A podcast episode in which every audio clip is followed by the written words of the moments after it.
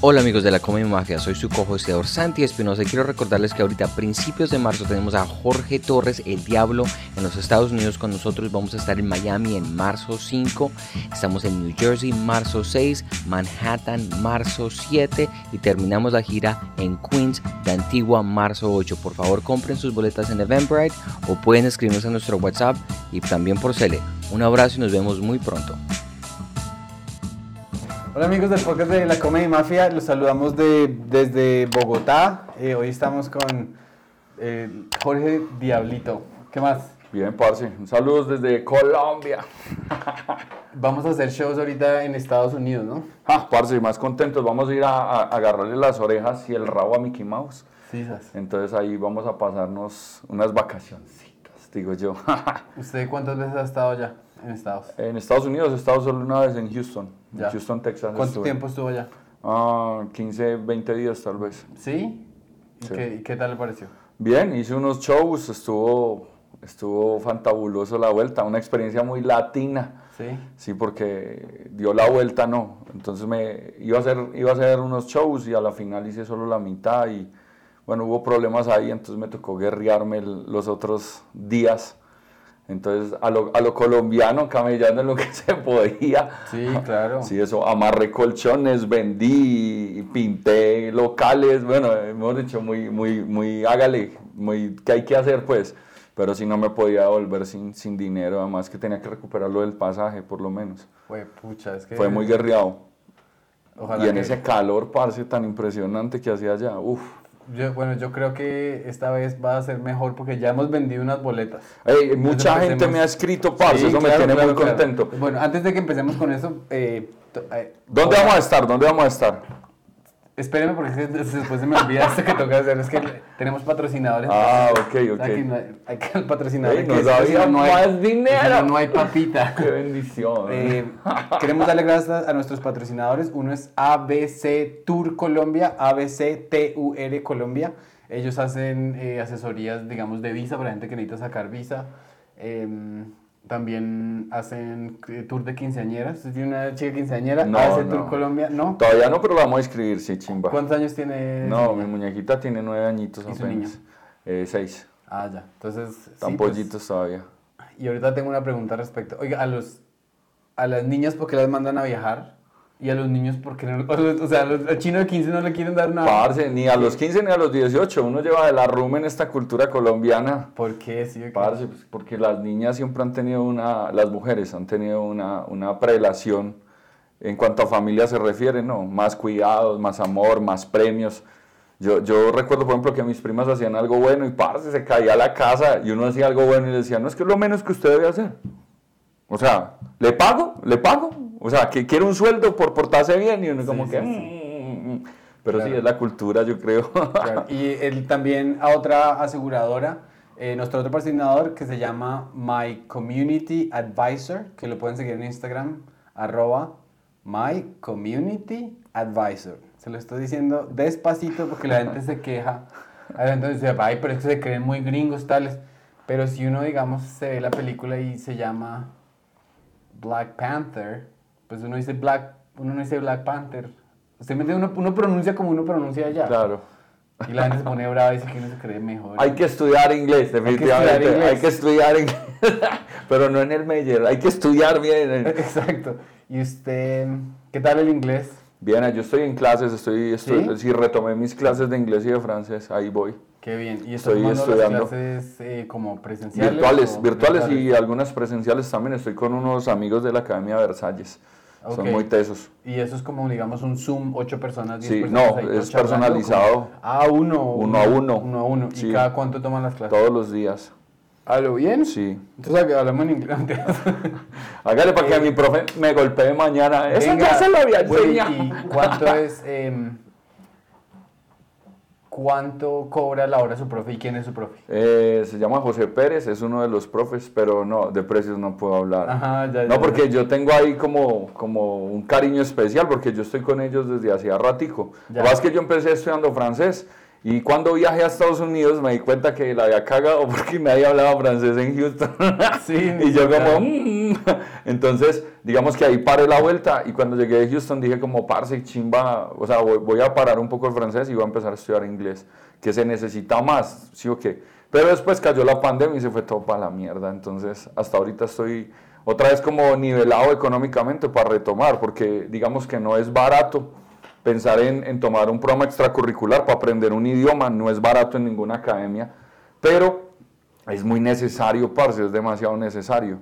Entonces, digamos que eh, yo le estaba metiendo plata a, a, hacer mi maestría en artes vivas, en teatro, en, pero yo considero que teatralmente, digamos que yo ya estoy en un nivel bueno y me parece que si pulo, digamos que los idiomas, pues le va a dar un plus a mi trabajo. Entonces, Claro digamos que que, sí. tengo invitaciones, parce, tengo invitaciones a Quebec, tengo invitaciones a otros países donde, donde puedo poner a prueba lo del inglés y lo del francés. Entonces, digamos que le estoy metiendo duro al inglés y al francés, por eso. Claro, ¿no? Y además, por ejemplo, eh, si crece la, la Comedy Mafia, pues podemos también crecer todos. Porque, por ejemplo, Santi tiene Montreal.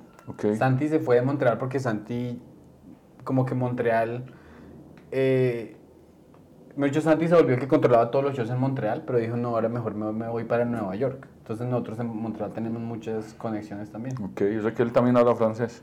Sí, Santi también habla francés, entonces con el Gomelo maldito. Ahora lo odio más que antes. No, mentira. Con el- O sea, o hace todo bien menos rapear, pues. Oiga, sí, usted se acuerda de Santi. De verdad, pela que le di rapeando. Pobre Santi, güey.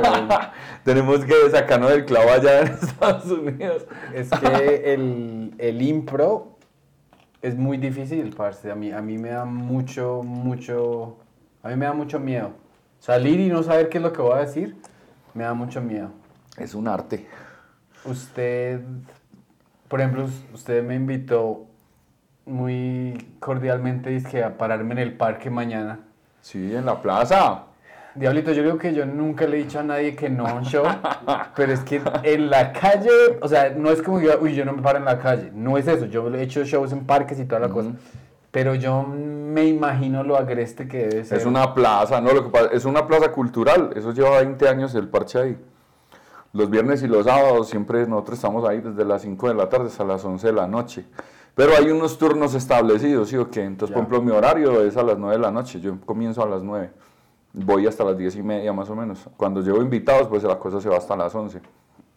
Ya. Pero es, es poner a prueba lo que uno es. Lo que pasa es que a veces, parce, y, y yo lo digo, uno entra en una zona de confort también, ¿no? O sea, muy bacano pararse en los bares, en los, en los, en los griles, pues, en los cabarets, porque, porque la gente quiere que pase algo y, está es- esperando algo.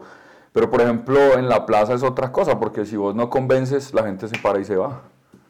No está ese, ese protocolo de, de debo portarme bien. Ay, tengo que hacer silencio porque la persona que está allá merece respeto. O sea, no. O sea, ya si usted es malo, se lo dicen, parce, usted es muy malo y se paran y se van.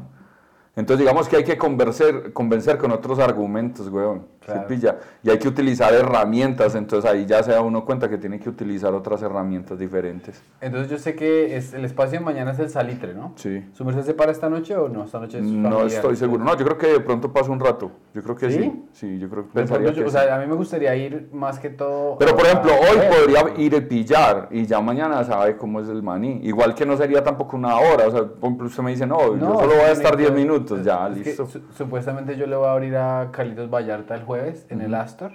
Entonces, pues me, eh, me gustaría tener las repeticiones. O sea, a mí me gusta mucho tener el set ya Cuadrado. aquí. Para yo nomás ir a ejecutarlo. Es una Ok. cosa muy común de, de la comedia ya. La comedia ya es distinta en el sentido que, por ejemplo, en Nueva York tiene 20 clubs. Sí.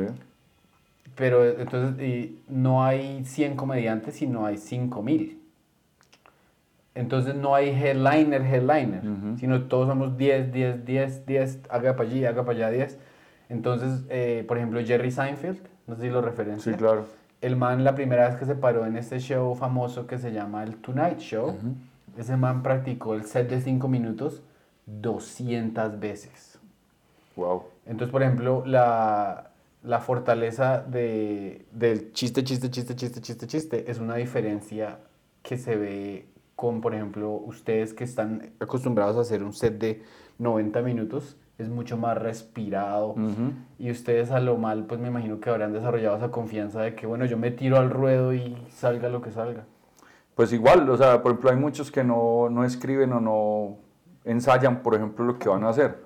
Eso es lo que salen ahí a ver qué pasa. Y por eso también muchos mueren en escena. Yo digo que yo, yo le tengo mucho respeto al público porque yo vengo de la escuela del teatro, ¿sí o qué? Entonces yo, por ejemplo, ensayo y escribo. Entonces yo ensayo en mi casa, eh, frente a mi espejo, me grabo, reviso. Digo, no, esto está mal, esto no lo puedo sacar, esto, esto es mierda, no sirve. Y, y ya cuando llego, por ejemplo, al parque, ya llego con un texto, digamos que mental, porque yo no saco la libreta ni, ni, el, ni el papel, me parece que eso, eso no debe ser para el público. O sea, si yo voy a ver una obra y veo al, actor con el texto en la mano y digo, marica, ¿qué es esto? Pues me parece que de, de repente muchas veces los comediantes nuevos, por ejemplo, eh, digamos que optan la ruta fácil y es, es eso, ¿no? Es sacar mi libreta. Eh, hace poco me acuerdo que me, me, invitaron a hacer el Roadmaster de, de un Open ¿cierto? Y entonces fui y me tocaba presentar, me pareció una cosa muy loca, me tocaba presentar, no vamos a hacer dos, dos rondas, vamos a hacer dos sets, y en el primer set, entonces vamos a, eh, van a, vas a presentar a estas personas. Y por cada persona tenía que hacer un chiste. Y cuando veo la lista, weón, eran como 35 personas.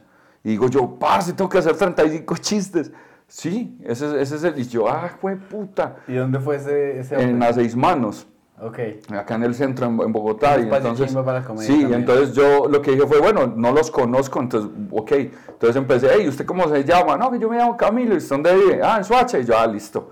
Y yo, parce, con eso ya tengo. Entonces yo hacía un referente. Yo, parce, Camilo es chiquitico, gordo y vive en Suacha. Ya, trin. Con eso tengo que inventarme algo ya. ¿Usted dónde vive? No, que yo me llamo Amalia. ¿Usted dónde vive? No, en, en, en la 170. Y yo, estás Gomela, listo, tan. Entonces, Amalia, Gomela, tal. Parce, y salí así, a la nada. Gomelia. Entonces, a, inventar, a inventar chimbadas ahí porque no tenía más de dónde. Y en la segunda eran 20 y péguele. Y yo decía, ¿cómo? Y me parecía muy chistoso porque, ¿cuánto tiempo tiene? No, cinco minutos cada uno. Bueno, hágale. Yo decía, listo, cinco minutos, esto va a ser eterno, pero bueno, me están pagando igual, hay que hacerlo. Listo. Cuando, parce, al minuto se entregaban, se subían con un minuto, sabiendo que tiene cinco, y al minuto decía, bueno, este es todo mi tiempo. Y yo decía, parce, qué, qué, qué barato, o sea, qué Eh, solución eh, tan barata. Sí, eso es. O sea, me parece una zona de confort, eh, solamente se subían para que la gente los viera, no era nada más. Qué ¿Sí me entiende? Una cosa de ego, y, y todos con su libreta, entonces yo, pues yo, yo soy licenciado en artes escénicas y dicen por ahí que lo que se aprende no se olvida. Parece a mí me estrellaron para aprender mi oficio. Y yo decía, bueno, me acuerdo que el primero que subió con una libreta, que fue el primero que vi, yo le dije, parce, ¿vas a pasar con eso? Sí, es que aquí tengo todo. Y yo, perfecto. Y yo con ustedes, no sé qué, ta, ta. Y cuando pasó le dije, chao, y le quité la libreta. ¡No! ¡No! ¡No haga esto! Yo, parcero, es usted contra el mundo, lo que tenga en la cabeza. Y yo, con esto o sin este público. Y el público, ¡sin eso! Y yo, parcero, hágale. Y parce, al minuto el man se bloqueó. Ojalá, ojalá eso hubiese quedado grabado en algún lugar. Porque Parce, fue muy chistoso. Demasiado chistoso. De hecho, después de, de- de que pasaron como 4 o 5, yo paré la cosa y le dije a uno de los técnicos que había ahí, a uno de los productores, parce, hagamos algo, porque es que se están bajando antes del tiempo. No, porque que es que yo les hago una luz y que yo, no, parce, eso no sirve. Yo digo, hay que meter miedo. Hay que, hay que, que sientan que esto es el Coliseo Romano. Yo le decía, mi maestro de teatro me decía, cuando usted se suba al escenario, o vive o muere. Pero eso no se me puede bajar ahí. No, que es que me fue más o menos. No, maricón, o vida o muerte. Porque es que es así, la vida es eso. Si usted no se para, lo acuestan. Entonces, ¿cómo es? Entonces, me bajé una vaca, ¿cierto? Entonces, bajamos un sonido de una vaca, esas de vender mazamorra, una vaca. Y empecé a crear como una correlación con la vaca. Yo le decía a la gente, parce, esto está tan malo que cuando usted sienta que debemos tirar algo para que este man se baje o esta nena, va a sonar esto. Y la vaca, ah. Parce, y empecé a crear como una relación con el público que fue muy chimba. Porque, porque llegó un momento en que se paraba alguno malo y la gente, ah, la misma gente, weón. Y la persona entendía el código, ah, no, sí, ya me bajo. Y yo decía, parce, uno no puede pretender empezar en la comedia perdiendo siempre. O sea, si usted sabe que tiene dos líneas que no funcionaron y son malas, botes así, hijo de puta, y reescríbase. ¿Sí me explico? Tienen tanto para inventar y tanto para crear. Sí. Yo ese día me la gocé, man, me la gocé, pero, pero de principio a fin. Para mí al principio yo decía, no, qué tarro esta chimbada, porque eran demasiados. pero a medida que fue pasando la noche, pues yo como, digamos que yo soy muy visual, entonces yo improvisaba que con lo alto, que con lo alto, que, o sea, de hecho en el público, por ejemplo, en el segundo se estaba ya la gente mamadísima, y, y había un man calvo entre el público, pero un calvo gordote así gigantesco, pues. Y al lado había un man muy mechudo, weón, que yo no sabía, yo no lo conocía, que el man se iba a presentar. Y justo yo tiré el chiste del gordo y digo, bueno, hoy tenemos gente muy famosa y tal, vea, fulanito, un aplauso para fulanito, y empecé a joder con el man. Y el man se paró, y no sé qué tal. Y yo cojo al de al lado y empiezo a chimbear al de al lado, al mechudo. Y yo, ay, y tenemos al, al de los bookies y no sé qué y tal. Y yo chimbeando. Cuando parce, lo presento y era el mismo man. Entonces fue doble efecto de risa cuando presento al chino y al, al, huérfano, cuando presento a este man, tran, y, y, ya lo había batido arriba y se para y se sube y no, ¿qué es esto? Entonces fue muy chistoso. Entonces yo les decía después, porque muchos se rayaron y me decían, parce, usted me dañó el show, ¿cómo me va a quitar la libreta? Molestos. Y yo le decía, parce, yo no le dañé nada, aprenda bien, estudie, ensaye. Si usted cree que no está listo, no se suba porque el público merece respeto. O sea, yo me llevo esa, el público merece respeto. O sea, ¿para qué?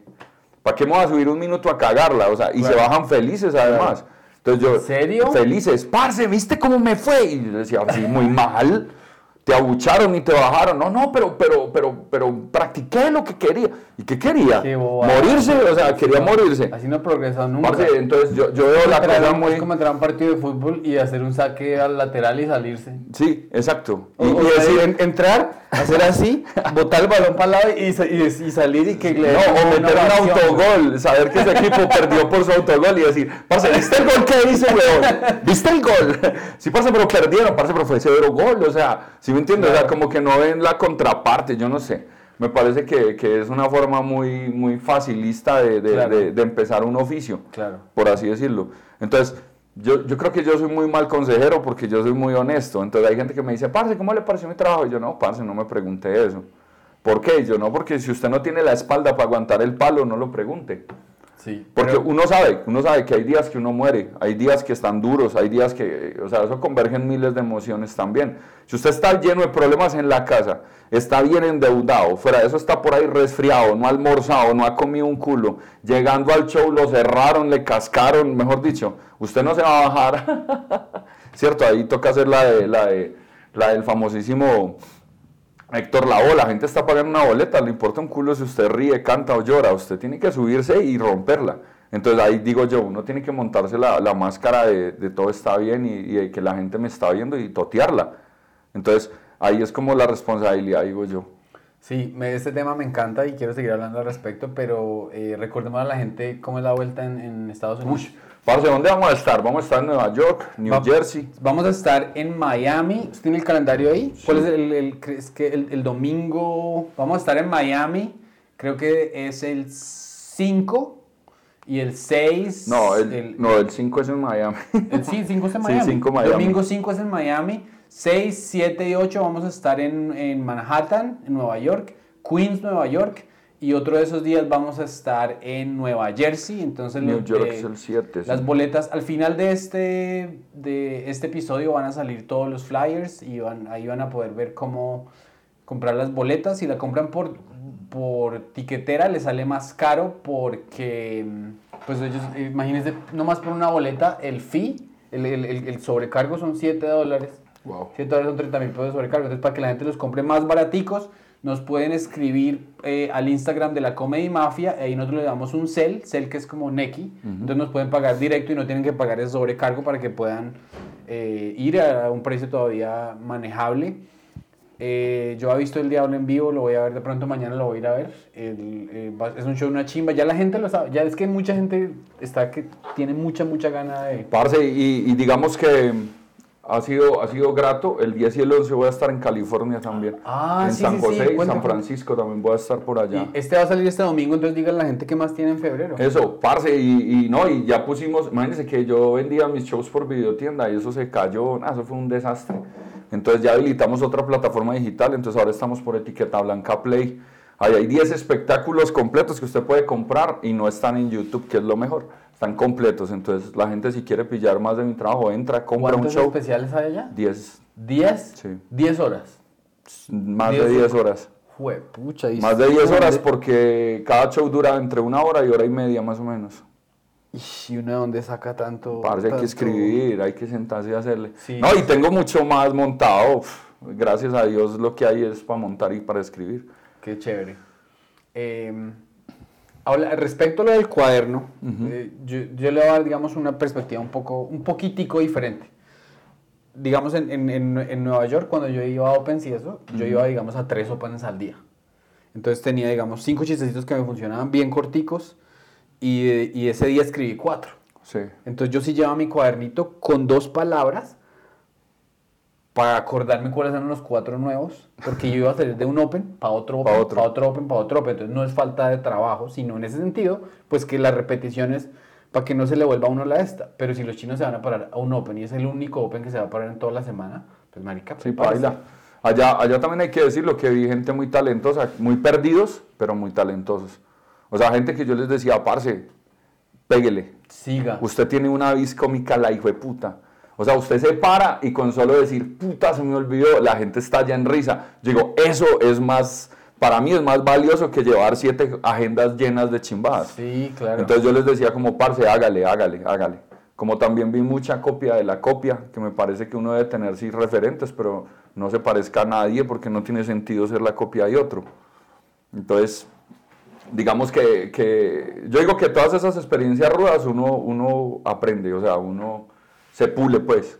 Y Las si no se pule, muere, pero Las algo pasa. experiencias rudas son muy importantes porque, eh, porque es como correr uno con un chaleco de pesas y con pesas en los... En los puta. en- ¿Sí me entiende? Porque, por ejemplo, eh, una, una muchacha que conocí yo, que ahora ya es muy famosa y todo, una vez dijo ella en una entrevista que a ella le tocó, digamos, un show de universidades. Entonces ella vive en California, pero le tocó irse hasta Texas manejando 12 horas. Y llegó y en la universidad llegó un niño a ver el show y le tocaba una hora. La vieja dijo, pues si yo no hago este show, pues no me pagan. Entonces le tocó botarle una hora a una persona. Usted sabe que eso es muy incómodo. Claro. Pero la vieja dijo, yo ya había, yo he hecho de esos shows 50.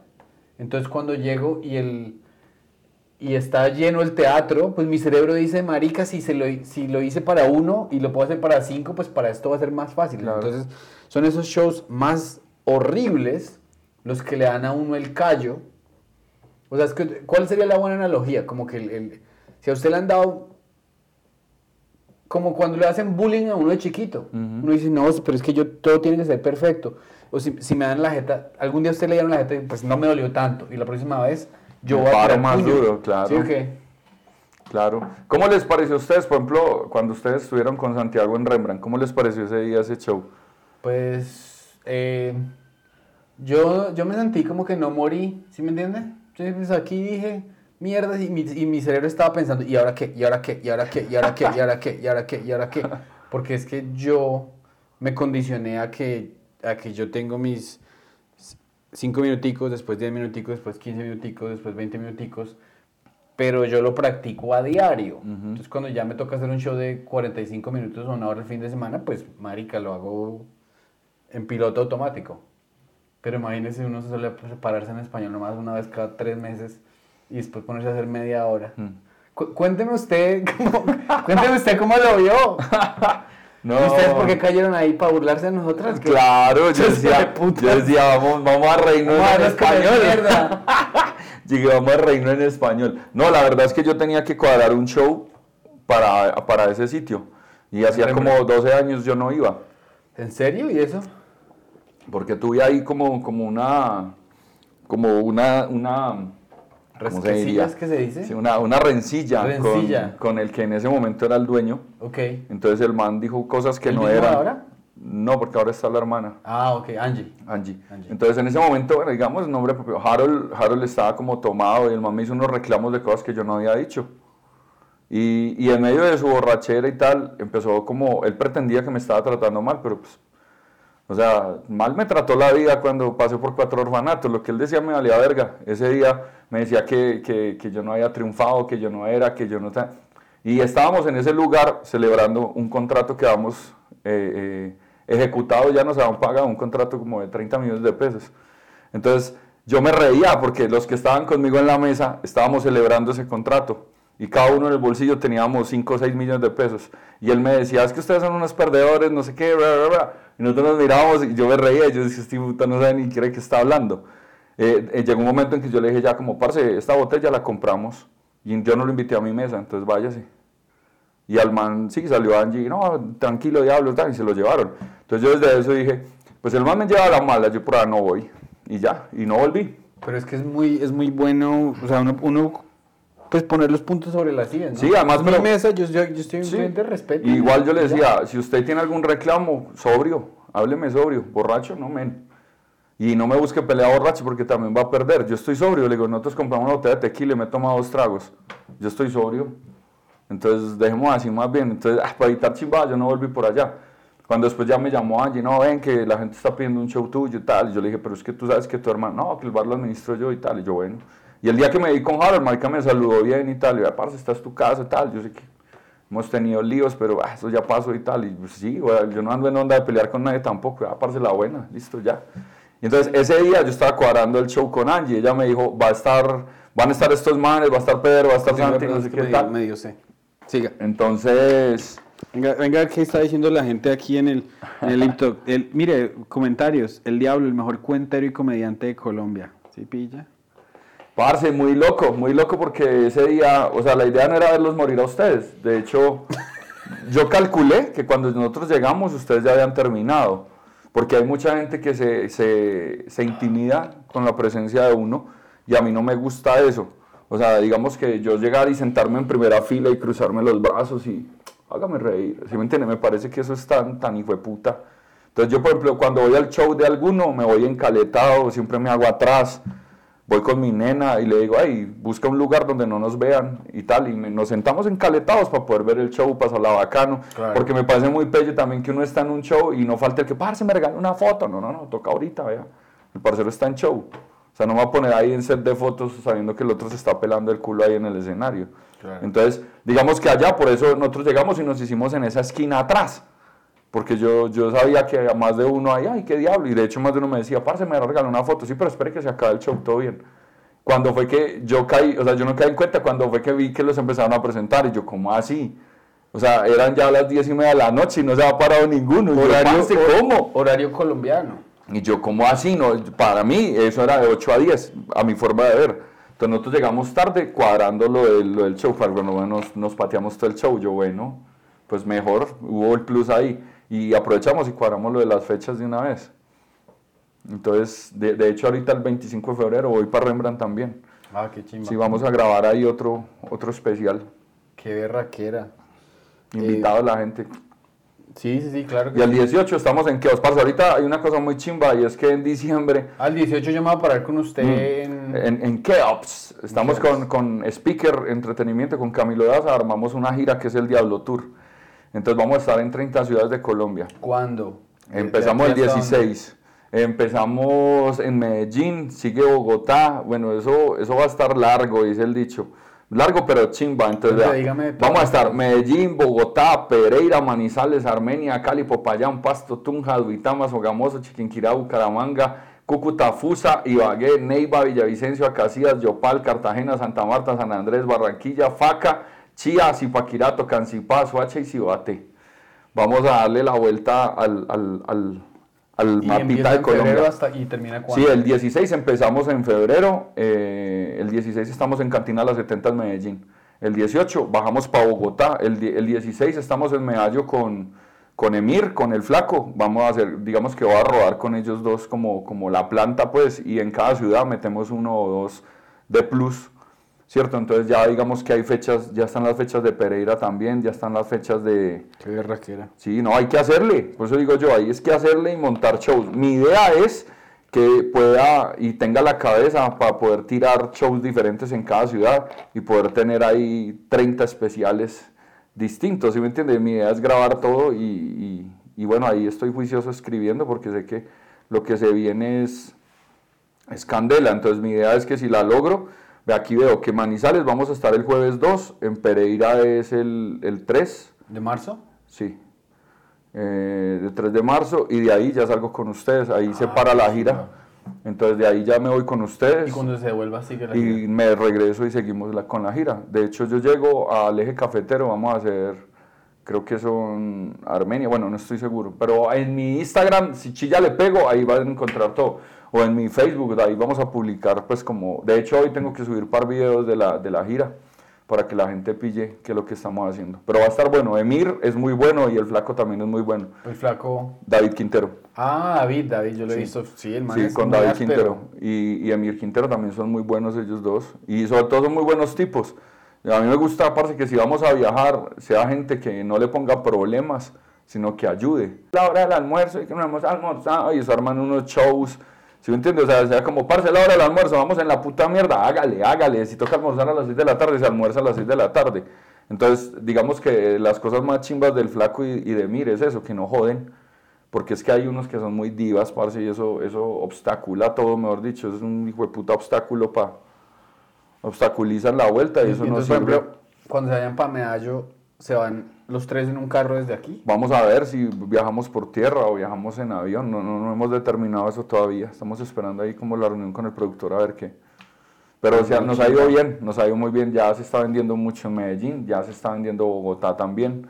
Eh, Manizales también se empezó a vender, Pereira también ya se empezó a mover. O sea, ya digamos que esta semana, ayer y antes de ayer hemos tirado los flyers y ya empezó la gente a preguntar.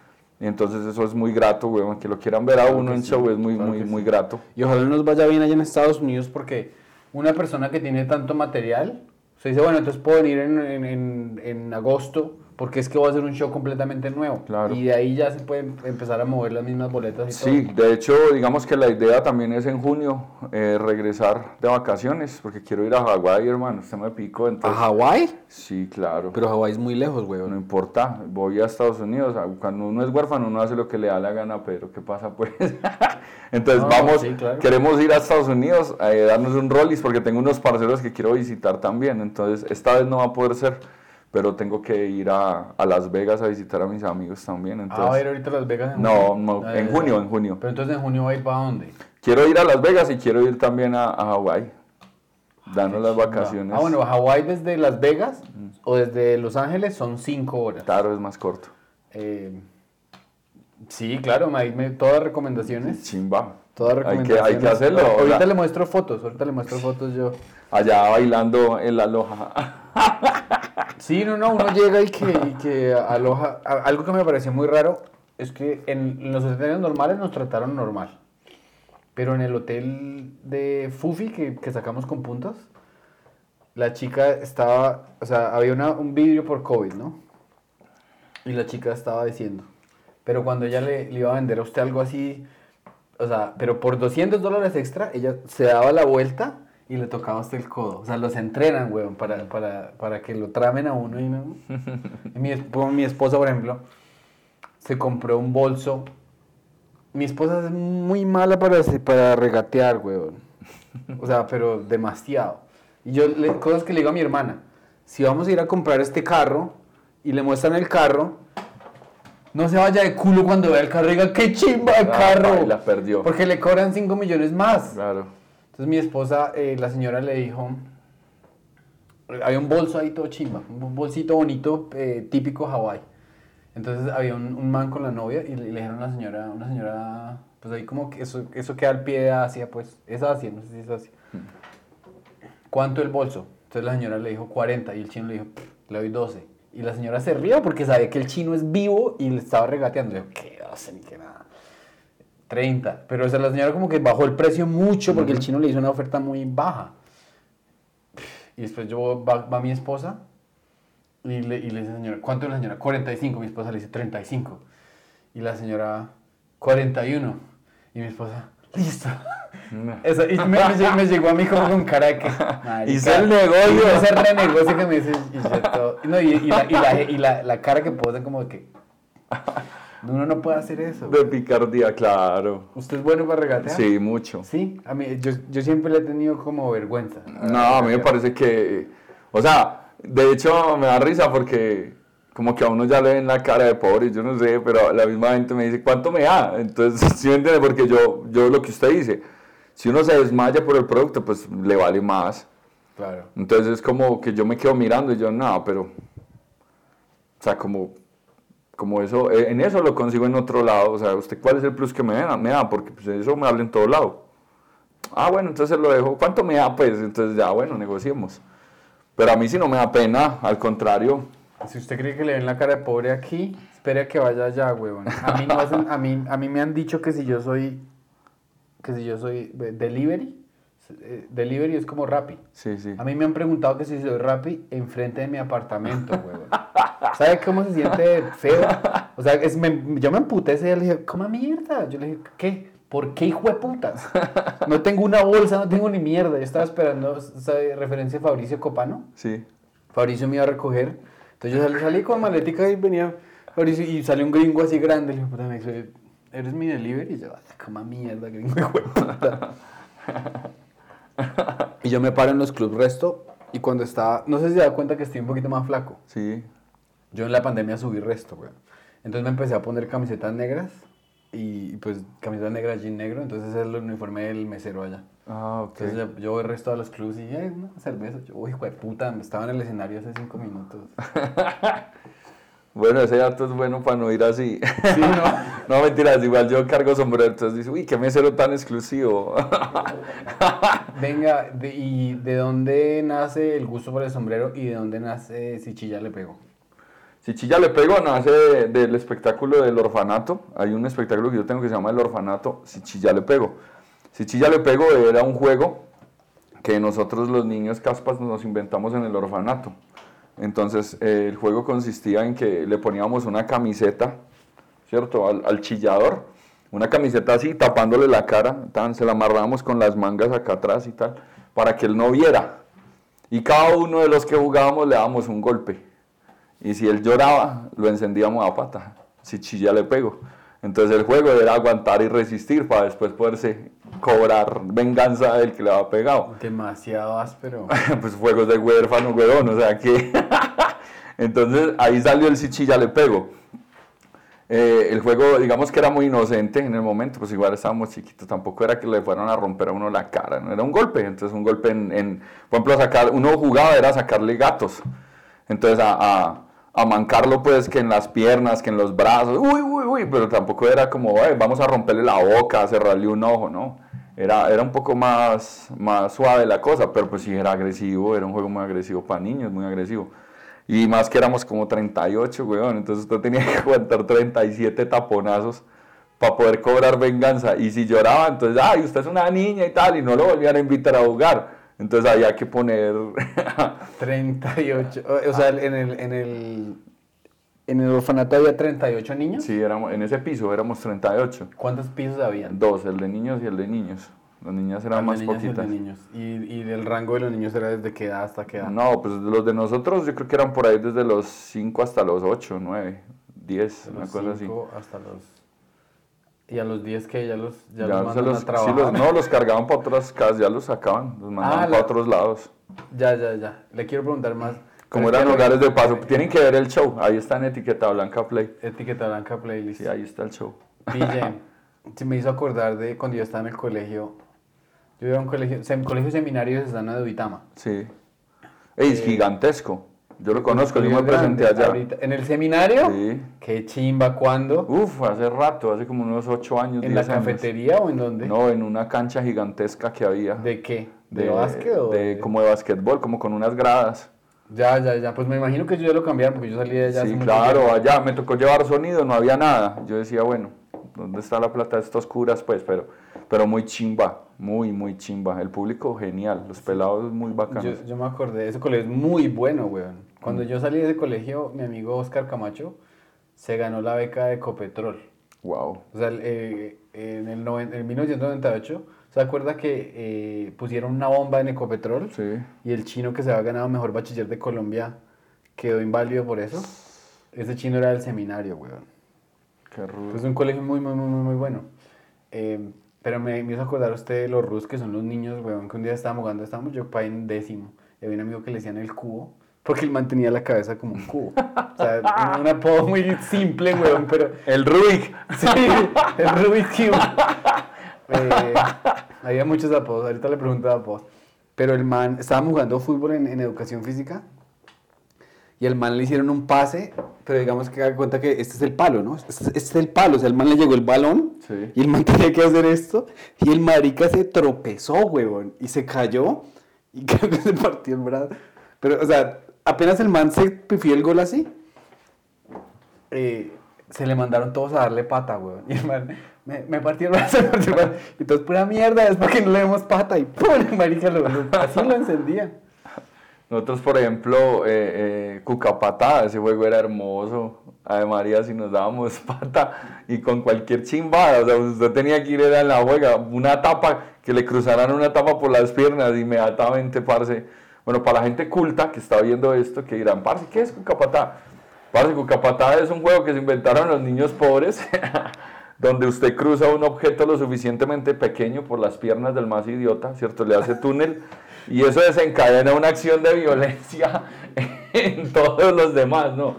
Normalmente ponen el tacho o el tapo, el, el- sitio para salvarse lo suficientemente lejos para que la persona llegue muerta ya, o, o en su defecto sin piernas, le tiran a matar, ¿no? Cucapatada, por ejemplo, nosotros jugamos cucapatada y no falta el hijo puta que saca una correa a darle reo. ¡Ay, ay, ay, ay! ¿Qué pasa pues? No, no, eso vale todo, vale todo, o sea, sí, vale todo. Pero me acuerdo, y éramos muy, muy ratos en Sí, el colegio, en, el weón. semi- en el seminario también, por ejemplo, digamos, estábamos jugando todo fútbol y entonces tocaban la campana y alguien decía, el último en llegar al salón, lo encendemos a patas. Es que eso- es córrele eso. todo para el salón. Es todo para eso, el sí. Son esos juegos espontáneos, muy agresivos, ¿no? Una cultura muy agresiva, güey. Venga, ¿y en, eh, a qué edad llegó usted al, al orfanato y No, cómo llegó no usted sé. al orfanato? No que a mí me robaron de niño, weón, porque yo era muy lindo, entonces me echaron mano. Y entonces, eh, yo quedé así fue después del incendio del orfanato, pero... pero, pero, pero digamos que yo no tengo memoria de cuándo llegué. Ya. El desarrollo, sí, ya. Que uno dice, parce, ¿esto aquí qué? De hecho, yo cuento, por ejemplo, en una, en una de las rutinas del, del show, digamos que eso lo hago para romper el hielo, que, que yo me acuerdo que uno, a uno lo sacaban y, y era como, o sea, toda la persona que se acercaba al segundo piso a la baranda a mirar los niños, uno sabía que él, él iba a adoptar, ¿cierto? O sea, esas personas están buscando un niño, entonces ellos van a adoptar. Entonces uno, uno se mataba para que lo vieran, ¿sí entiendes? Desde hacía 21, o se ponía los hombros de otro, o sea, sobresalir para que arriba lo vieran. Y yo me acuerdo que había un cucho mono de ojos azules, weón, y, yo, ese cucho es gringo, güey, puta, me van a sacar para Estados Unidos y tal. Y yo no me acuerdo qué fue, estábamos jugando burro o algo así. Y el caso es que yo pegaba unos brincos, burro es que, ¿sí te acordás del burro? No. ¿Cómo es el burro? Eh, que, que pone, se pone una persona así contra la pared, es como dos equipos, ¿no? Y entonces es a subirse por encima del otro, a hacer caer a los que están sosteniendo como la base. ya, Y entonces, no, entonces bueno, se ponen tres, cuatro, cinco, pues así como en los hombros del otro, el otro así, en la espalda, ¿no? Y entonces uno agarra impulso y se lanza así como en caballo, pues a- a- como un jinete a caer encima del caballo, pero caer duro para hacerlos caer, para hacerles vencer la estructura. Pero eso es una cosa arquitectónica brutal, porque entonces todo el mundo juega. Es un juego muy incluyente porque entonces hay chiquiticos y los chiquitines pues que nadie los tiene en cuenta, entonces ellos son los refuerzos. Entonces si usted está así y se botó una vaca y hay tres encima y uno dice, no, ya no más, entonces le meten un refuerzo por debajo, sí. Entonces usted ya queda más sostenido porque el otro también está haciendo fuerza. Claro. Entonces por ejemplo nosotros jugábamos mucho, eh, jugábamos burro y era un parche, era un parche muy chimba. Pero, y entonces, por ejemplo, ese día llegó el señor... Estábamos jugando burro. Ajá. Entonces llegó el gringo, estábamos jugando burro y, y, y, parce, yo pegaba severos brincos y tal, y yo me bajaba. estaba viendo Sí, hermano, se estaba jugando, y man sonreía y nosotros decíamos, parce, se miró, nos va a adoptar alguno tal. Entonces todo, guau, guau. Cuando baja el hermano y me dice, me dice, pues vamos, tío, que recoge tus cosas que os van a llevar. Y yo, wow, parce, me fui. Y entonces, claro, empezó la tristeza, yo a recoger mis cosas y tal, y todos, parce, pero nosotros hicimos una promesa que si adoptaban a uno, nos adoptaban a todos y tal, porque uno hace promesas maricas, y entonces que todos éramos hermanos, y bueno, huevonas. Y, y claro, yo me voy con el Cucho, y Cucho me subía a un carro, y no, pues no hablaba. Y entonces me subieron, abrió la puerta, tan, yo me senté como buen niño pobre, donde uno pone el rabo, ahí se duerme. Entonces yo me quedé dormido profundo. Cuando abrí los ojos, ya estábamos por ahí en una finca. Yo decía, parce, llegamos muy rápido a Estados Unidos. ¿Sí me? O sea, como, wow. Y al otro día me despertaron temprano y me pusieron un overol y unas botas y que ayudara a sacar cebolla. Y estábamos en Aquitania, Boyacá. y el man era boyacense, pero así mal, mal hablado, guache, de todo. Y usted, huevón, mista de puta, vaya a ver, ayude, que aquí la tragazón no se la vamos a dar gratis. Claro, ahí me quedó la, la ida a Estados Unidos. La ventaja fue que a las dos semanas me devolvieron, porque era un programa ahí que tenían que para que uno conociera, Ah, uno conociera el seno de una familia. Y cuando uno se ilusionaba que lo iban a adoptar, lo devolvían otra vez. Uy. Ya, ya, vaya. Entonces cuando llegué, mis amigos, parce, no se puede. Ya me tocaba hablar mierda. Yo, no, parce, yo los quiero mucho. Yo le dije a ese man que no. Si vamos todos, chimba, si no, que me volviera. Entonces el man no los quiere adoptar a tanto, yo mejor me devolví.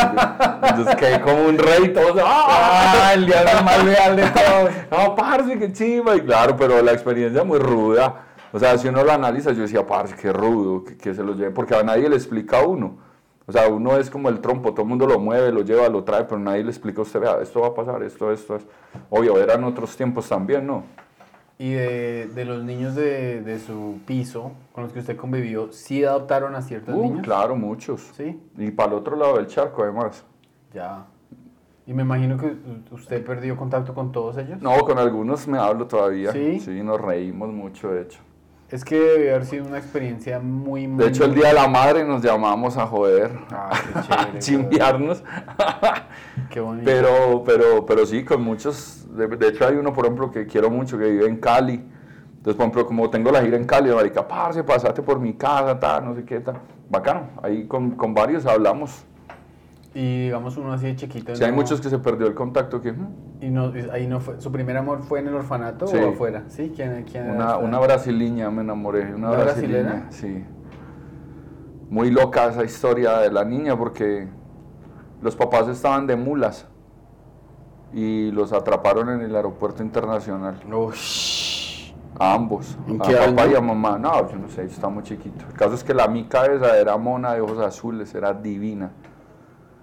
Y pues ella muy, muy, o sea, muy introvertida además, porque nadie hablaba su lengua. Y pues uno de niño que todo tergiversa, entonces no decíamos es brasilera, sino es brasiliña.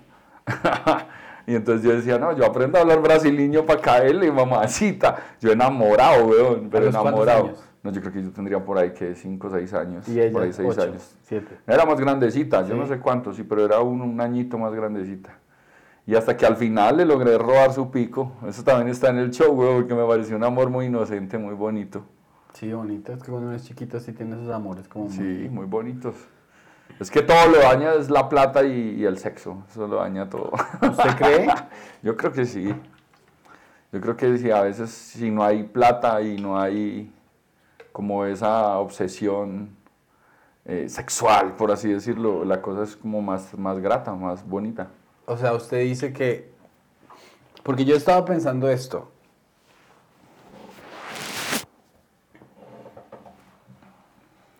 Que la monogamia es algo muy raro, weón. ¿Por qué? Pues, o sea... Porque por el hecho de que usted ame a alguien y se, y se lleven bien y hayan decidido tener un proyecto de vida y un proyecto de familia y pasar vacaciones y estar juntos en la enfermedad y estar juntos en todos. Que nos casamos a los 20 y a los 45.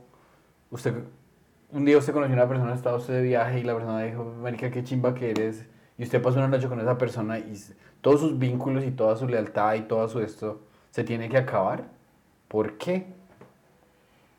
Pues eso es algo para analizar y cortártela de ahí para allá. Porque nosotros somos una cultura así, ¿no? Fuimos criados en una cultura de monogamia, de, de que lo otro está mal, está prohibido, está... De repente también porque vos llevas tantos años viviendo allá, Pero yo creo se que percibe, se percibe una, una forma muy diferente también de vida. todo el mundo... eh, Tenemos que ir a Ibiza para comprobar si lo que estamos hablando es mierda. Todo el o mundo, no. es- todo el mundo, es- todo el mundo está, eh, o sea, todo el mundo está basado en la monogamia, diría Sí, yo. sí. Pero, por ejemplo, eh, eso, eso que llaman el poliamor y esas vainas es muy popular en ciertos lugares allá. Allá en, en- en Brooklyn hay un lugar que se llama Hacienda Community en el que hay, hay fiestas, weón, hay fiestas y la gente va y intercambian parejas o va una pareja, una pareja que, que quiere compartir con una chica y la, y la chica va sola, entonces no, no pueden ir man solos porque si no eso sería un asco. Claro. Sería 300 manes y dos viejas. Pero digamos, eh, mi, pareja, mi, pare- mi pareja es bisexual, mi esposa es bisexual. Entonces nosotros hemos tenido, digamos, una experiencia con otra persona. Que fue una chimba, fue una chimba. Y eso hasta, pues, solidifica, o sea, le da más fuerza a la relación, güey. Sale, sale con una cita con una vieja y, dice, y llega a la casa y se caga la risa, esa vieja era muy boba, güey. O, o- no sé, pues obviamente eso solo funciona cuando una de las partes es bisexual. Claro. Pues ahí habría, lo que digo, eso es un tema muy, muy complejo, pero también muy, muy, muy, digo yo, muy personal. Habría que mirar hasta qué punto la pareja lo permite también, ¿no? Es muy personal. Porque hay nenas también, yo por ejemplo lo digo, hay nenas también que no, usted es mío y es mío. Que es el 99% de las nenas, diría yo. Porque posiblemente uno de hombre sí sea más perra y diga como, ah, no, yo le puedo dar amor a todas. Pero hasta dónde su pareja le permite eso, weón. Exacto. ¿Cierto? ¿Hasta qué, hasta qué punto su pareja, o, o, por ejemplo que usted diga, no, voy a una cita de esas y cuando regrese ella ya no está, que se llevó su ropa, sus cosas, ah, no, parcero, hágale. Entonces, digamos que si no es consensuado, la cosa está muy peluda. Sí, yo no tengo, yo no tengo problema con... Sea, por ejemplo, una vez mi esposa y yo teníamos una cita con una chica.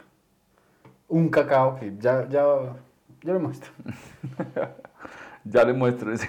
Una fotico normal de la persona. Pero el todo es que nos metimos en una aplicación, hay una aplicación que se llama Field, donde gente que sale con gente que no- de- en, en relaciones no tradicionales. eh, entonces nos salió un cacao, pero de, de dos me- como de 1,90. Y, la, y, y mi esposa dijo, esa vive por ahí en Nueva Jersey, eso para qué perdemos tiempo. Y la vieja le- nos da la dirección. Vivía una cuadra de nosotros, nosotros dijimos, esto es mentira, esto es un catfish, esto nos van a robar algo. No, eh, la vieja hicimos una de esta para el viernes, pero me tocó a mí el show en Arizona, entonces dije, me voy para Arizona. Pero no te voy a negar que, que salgas en tu cita. Y mi esposa salió en la cita y la pasó una chimba con la nena. Y la nena estuvo en mi casa y a mí no me dio nada de celos. Bueno, ¿y qué pasa, por ejemplo? No me preguntes eso porque ya sé la respuesta. No, ¿y qué pasa, por ejemplo, si su nena le dice, no, me enamoré de esa nena? Ah, pues suerte, porque usted, usted, usted- está Es que enamorado ese- de ella. A, a eso voy yo, ese es el riesgo del poliamor, huevón, que si encuentran un modelo o, o quiera, por ejemplo, si la pareja se interese más por la otra, con la contraparte o por la nueva, es que porque de- escoba, escoba nueva va re bien, decían la abuela.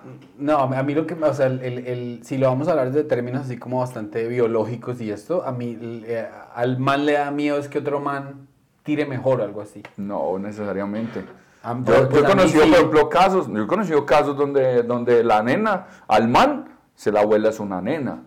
Y eso para el ego de un No, hombre no. debe ser mucho más rudo decir, Para mí no. parce, parce, o sea, yo digo, o sea, a mí no me ha pasado gracias a Dios, pero, pero que usted diga, por ejemplo, si usted una nena lo deja, usted puede tener confianza de tomarse una pola con sus parceros y decir, parce, ¿cómo le parece? No, y su novia, no, parce, terminé, esta nena me la jugó con otro man.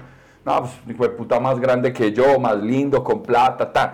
Pero yo digo, puede sonar un contexto muy machista también, ¿no? Hasta donde usted se da la, la licencia de contarle a sus amigos, no, parce, es que me, me cambiaron por otra nena. ¿Se me entiende? No, ella se dio cuenta que, No, pues. que la, la novia, la, la, la novia tira mejor que yo, la, la, la- le- qué sé yo, la consiente mejor que yo, la entiende mejor que yo. A mí me parece eso muy rudo, weón. Y he tenido, por ejemplo, a- a- digamos, he conocido casos de, de amigos, parce, que, se- o sea, la nena, no, soy bisexual y tal, y me voy con otra nena, y suerte. Y yo digo, parce, o sea, no quiero estar en esa posición, porque me parece, hijo de puta, muy denso. O sea, ¿cómo maneja usted eso, weón? O sea, muy denso. Volvemos al punto que usted lo dijo muy bien. Es que eso es todo de, eso es todo de la, de la percepción de uno. Mm. Porque para mí, si mi esposa me deja mañana por una mujer, o sea, si yo me imagino, yo cierro los ojos y imagino a mi esposa tirando con un man, digo, ay, marica, me, me, o sea, ¿por qué? Soy re feo o algo, güey. Pero con la vieja yo no ni siquiera puedo competir con la capacidad de empatía que tiene ella, con la capacidad de comunicación. O sea, si mi esposa me deja por un video, por por una vieja, yo lloro por ahí por dos semanas, pero después de las dos semanas le digo, mira, me partiste el corazón, pero me mandas un video. Me encantaría, o sea, y que sea feliz. Es que yo, yo no, yo no tengo miedo de que me dejen nunca, porque es que yo, yo, yo he conocido muchísimas mujeres que son buenas, güey. Entonces yo no digo, es que tengo una pareja que es, que es una chimba, entonces, pero si la pierdo mi vida se acaba. No, yo digo que el mundo está lleno de gente que son buena papa. Entonces no me da miedo que me... Y yo le quería preguntar a los... O sea, obviamente que tengo otros traumas que de pronto ni siquiera los veo, güey. Porque uno... Pero una, eh, su merced creciendo en, en ese... En, en, un aspecto... En o sea, usted creció de niño diciendo, por favor, a mí, a mí, por favor. O sea, con, con una necesidad biológica, un deseo biológico muy natural de sentirse amado y de no sentirse... Entonces, ¿cómo, ¿usted cómo aprendió a lidiar con el miedo al abandono en una pareja? Yo no sé, yo creo que eso es de los grandes demonios que tenemos todos los humanos, el miedo al abandono y a la soledad. Pero, pero también me parece que yo tuve una gran ventaja también y es que, digamos que yo viví solo mucho tiempo, a la mala. ¿sí? Y digo solo porque a veces, por ejemplo, usted puede compartir el mismo espacio con una persona, pero si esa persona no le habla, no hace que usted sea importante para esa persona, usted sigue siendo solo estando solo. Entonces digamos que yo me crié solo, por así decirlo. ¿Cierto? A pesar que había gente en mi entorno, no les preocupaba si yo estaba, si no estaba, si comía, si no comía, nada. Entonces yo aprendí a entender que era yo solo. Entonces digamos que yo tengo una convicción de la soledad muy diferente. Alguna vez, me acuerdo que estábamos en el, en el colegio, eh, eh, estábamos estudiando y llegaron unos, unos curitas, ¿no? Muy viejitos y entonces eh, a saludar y a echar las bendiciones y como a responder esas preguntas que uno siempre le ha querido preguntar a Dios y nunca se ha atrevido porque nunca lo ha visto, ¿cierto? Y entonces yo le decía al curita, yo le decía, padrecito, ¿por qué yo no, si yo tengo mamá y si tengo papá, ¿por qué no me aman? ¿Por qué no me quieren? ¿Por qué no se interesan por mí, por mi bienestar? ¿Por qué? Y él me decía, porque este es un plano terrenal este es un plano físico. Y en este plano físico usted es un guerrero y los guerreros tienen que estar solos para saber de qué están hechos. Me dice, pero no se le olvide nunca que usted sí tiene papá y tiene mamá. Y si su papá se llama Jesús y su mamá se llama María. Y si usted sigue por esta senda de, creer en eso, nadie va a poder meterse con usted jamás. Y ese man, con eso, parce, yo me acuerdo que yo empecé a llorar y yo lloraba y lloraba y lloraba. y yo era, yo era muy duro para llorar porque en el orfanato a mí me enseñaron de niño que si usted lloraba estaba mal. Y cuando nosotros llorábamos, no llore, no sea niña y tal. Y las mismas nenas que lo cuidaban a uno, ah, mire la, el maricón, mírelo como llora, no sé qué tal. Entonces eso lo vuelve a uno muy duro y le, le arma una coraza a la hijo de puta. Y ese día ese man, parce, me, me, hizo llorar y después de mucho tiempo de haber hablado con él, yo acuerdo que yo ya estaba adolescente, ahora sí, escuché una canción, escuché una canción de esas canciones de, de, de, iglesia, no sé cómo se llama, esas canciones, weón, donde, donde decía que, yo no me acuerdo ni siquiera el ritmo de la canción, era muy loco porque la canción decía que a pesar que todo estuviera mal y que tal, y que todo estuviera perverso, usted nunca estaba solo porque su papá era Jesús y su mamá era María. Y yo decía, ¡guau! Muy loco. Por ejemplo, cuando estuve en Texas, o sea, yo digo, a mí, a mí Dios me quiere demasiado. Porque a pesar que, dijo usted, a pesar que yo tengo una, una, un rayón con eso, y yo sé que yo tengo un rayón con eso de, de no haber sido amado como era y demás, yo creo que eh, la vida misma, o, o, papito Dios, digo yo, le pone a usted como esos parches en el alma, ¿sí o qué? Entonces yo, por ejemplo, digo, yo hubiera añorado con que alguna vez me hubieran dado un beso de niño, un abrazo, y lo amo, tal. Mis abuelos lo hicieron, pero cuando desaparecieron, pues quedó el hueco otra vez, ¿no? Cuando murieron y quedó el hueco ahí. Pero también me parece muy chiva, por ejemplo, en este momento, yo puedo estar acostado, dormido muchas veces, y, y yo cuando menos siento es que abro los ojos, por ejemplo, y veo a mi hijo de seis años dándome un beso y diciéndome cosas como, ¿tú sabías que te amo? No, pues, pues ya lo chaves. Y sale corriendo y se va. Mm. Y yo digo, parce, son los parches que le pone a usted Dios en el alma. ¿Cierto? Cuando, por ejemplo, mi hija me abraza, me besa y me dice, te amo. Los parches, es decir, los, los, arreglitos. Sí, los apósitos, pues, las curitas que le ponen a uno en el alma. Porque usted dice, por ejemplo, a mí nunca me dieron un beso, pero cuando usted recibe sin, sin pedir y sin esperar, yo creo que ahí está la respuesta de, de, Papito Dios y de Mamita María, ¿sí me explico? Cuando usted sabe que, que hay una persona que lo ama y que está ahí detrás, esperando que usted llegue, que si usted está enfermo lo ayuda, que le alcanza un vaso con agua, que si usted está volando en fiebre en la cama, eh, se para, lo auxilia, o sea, que usted dice, parce, a mi lado tengo una persona que me ama, esos son parches que le pone Dios a en el alma. Yo alguna vez, alguna vez cuando estábamos en un exorcismo, estaba ayudando en un exorcismo. Parce. Parce, yo soy del ejército de Dios. No, no, no, no, no, no, espere, espere. O sea, estamos hablando de algo de lo más bonito del mundo, Mm. pero ese- es- así me toqué recargar la batería. Yo no lo voy a dar si no me cuenten el exorcismo, güey. Parce, exorcismos, pues ayudando. no, no, espere. No Ayudando. no interrumpa la historia y continúe con el exorcismo. O sea, ahorita me cuenta el exorcismo, pero. No, entonces yo digo, esos son los parches que pone Dios en el alma, weón. Porque sin duda alguna, yo por ejemplo en esta altura de mi vida, yo digo, parce, yo soy demasiado bendecido por la familia que tengo, por lo que intento hacer, porque trato, todo el tiempo trato, y digamos que es como un acuerdo que tenemos con, con, con mi pareja, parce, de, de- tratar de, de que los niños no pasen por lo mismo que nosotros pasamos. ¿cierto? Como de sopesar eso malo o eso tan negativo por algo mejor, que ellos tengan unas experiencias de vida diferentes, que no, no haya el no hay, el no, no coma mierda, o sea, yo por ejemplo digo, de las cosas feas que, que usted pedía, porque le pegaron un cuaderno, unos colores, y era una pelea, weón, usted mostraba eso, y con qué, hijo de puta, si no hay plata, y bla, bla. Y hasta le cascaban a uno con tal de no darle. Entonces, digamos que me parece muy chévere cuando, por ejemplo, ellos llegan, cosas físicas que, mira, me pidieron esto en el colegio, bueno, vamos a ver cómo lo conseguimos.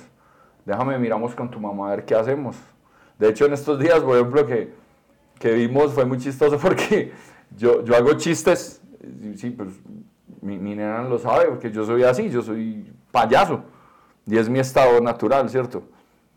Entonces, eh, cambiamos los niños de colegio, pues a un colegio mucho mejor, obvio, los gastos son más altos. Y entonces empezamos a ver tan, tan, tan, tan, tan. Y entonces ellos estaban ahí como a puertas de si se puede o no se puede o qué. Entonces estamos haciendo como un análisis financiero de si se podía, si no se podía. Entonces llegó un momento en que yo la miro y le digo, no, parce, va a tocar vender al pequeñito para pagar la educación de la grande. Y entonces ambos se miraron y, y yo solté la carcajada y mi, pues, mi nena también. Cuando de pronto ellos dicen, no, entonces déjenos en el otro colegio, pero a los dos. o sea, no venda ninguno, ¿sí me? Y se abrazaron y yo dije, qué chimba, o sea, eh, hay que haya esa parcería entre ellos severo, o sea. Y digamos que yo he tratado siempre de eso, si hay para los dos, bien, y si no hay para los dos, entonces no hay para ninguno. Porque eso de que le corten a uno la cara es muy feo.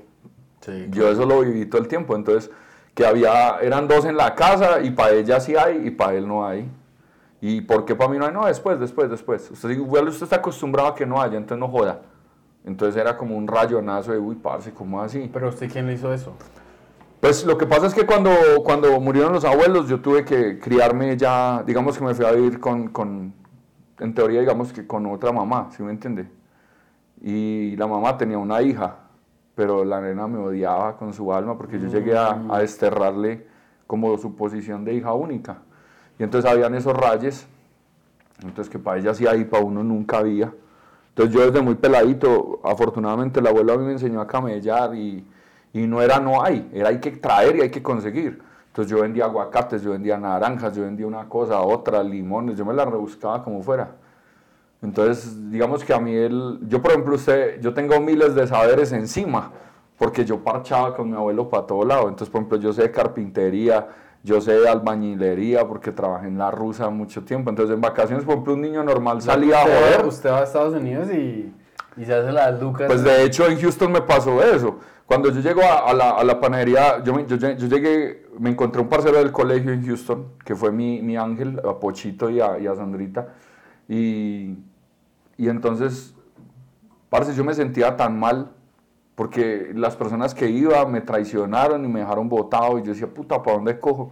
Y usted que, usted, o sea, qué bueno que le haya pasado a usted, porque usted es buena persona. Mi esposa Sí. ha hablado con usted dos minutos, o lo ha visto, Y mi esposa, cada vez que yo lo menciono a usted, dice, ese man es buena persona. No, y uno trata, yo siempre digo, uno trata de, de- de- yo digo, uno, usted permea de lo que usted es su ambiente, ¿sí me explico?